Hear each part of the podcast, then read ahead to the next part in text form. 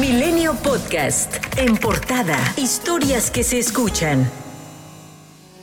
Félix Salgado Macedonio y sus simpatizantes instalaron desde el domingo un campamento a las afueras de la sede del Instituto Nacional Electoral en la Ciudad de México, previo a la sesión de hoy, donde los consejeros discutirán el destino de su candidatura a la gubernatura de Guerrero. El sábado, Macedonio advirtió que en caso de que las autoridades electorales confirmen que no será candidato, no permitirá que haya elecciones en el Estado.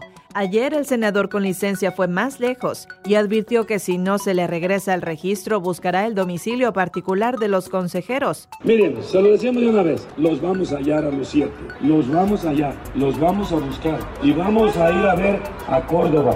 ¿No les gustaría al pueblo de México saber dónde vive Lorenzo Córdoba?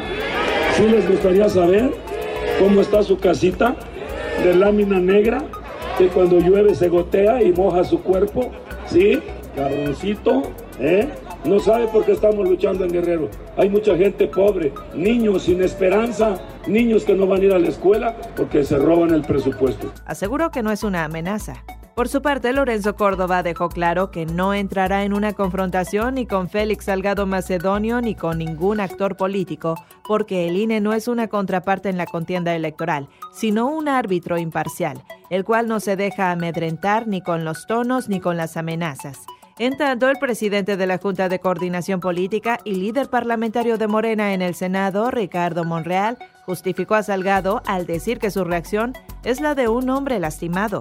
Yo le tengo respeto a Félix, es amigo, es más, no puedo negar que soy amigo de Félix Salgado y le deseo suerte y le deseo que todo se resuelva conforme a la ley y que actuemos con tolerancia, prudencia, y con mucha mesura que le hace falta al país. ¿Podría incurrir en un delito, falta de una falta? No, no, al contrario, pues él reacciona como un hombre lastimado por la decisión de un órgano. Finalmente, la secretaria de Gobernación, Olga Sánchez Cordero, hizo lo que ella llamó como un enérgico llamado a Morena y al INE a mantener las diferencias dentro de la legalidad y el respeto mutuo.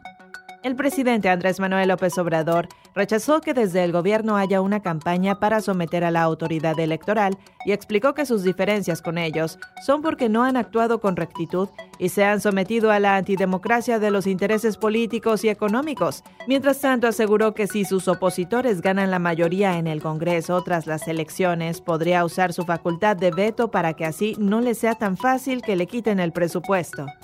Córdoba reiteró que el órgano electoral no es opositor, pues no está ni a favor o en contra de ningún partido político, y recordó que el INE del 2021 es el mismo al del 2018, 2019 y 2020.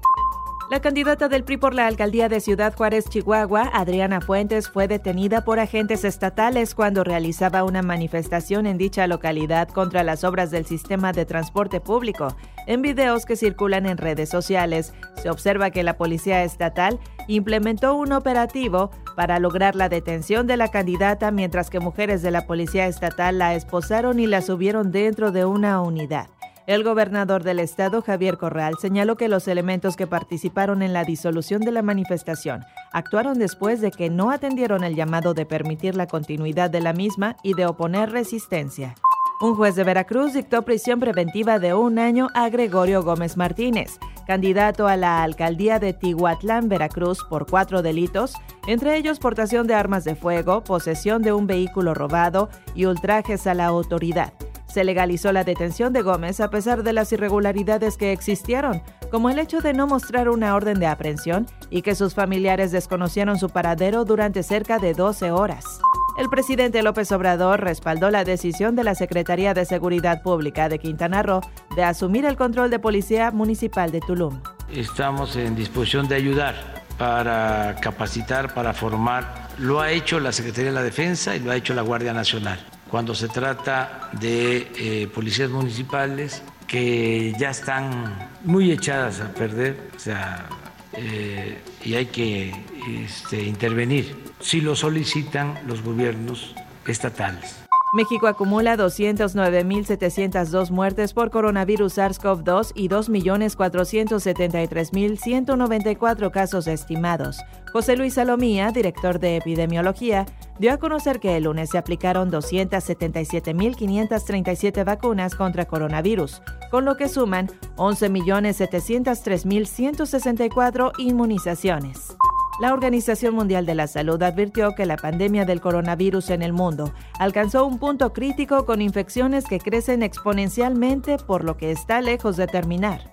El presidente López Obrador celebró y respaldó la propuesta del presidente estadounidense Joe Biden para regular la producción y distribución de armas de su país, pues dijo que muchas de las armas que se producen allá se introducen en México. Además, el primer mandatario explicó que su gobierno tiene un operativo especial para frenar el tráfico de armas, el cual ya está teniendo resultados principalmente en las aduanas con el apoyo de las Fuerzas Armadas. La Comisión Federal de Competencia Económica recomendó al Congreso de la Unión no aprobar la iniciativa que reforma a la ley de hidrocarburos con la que se pretende devolverle el mercado de combustibles a Pemex. La COFE se advirtió en un comunicado que aumentarán los precios de los bienes y servicios de la industria nacional en caso de aprobarse dicha ley. Milenio Podcast.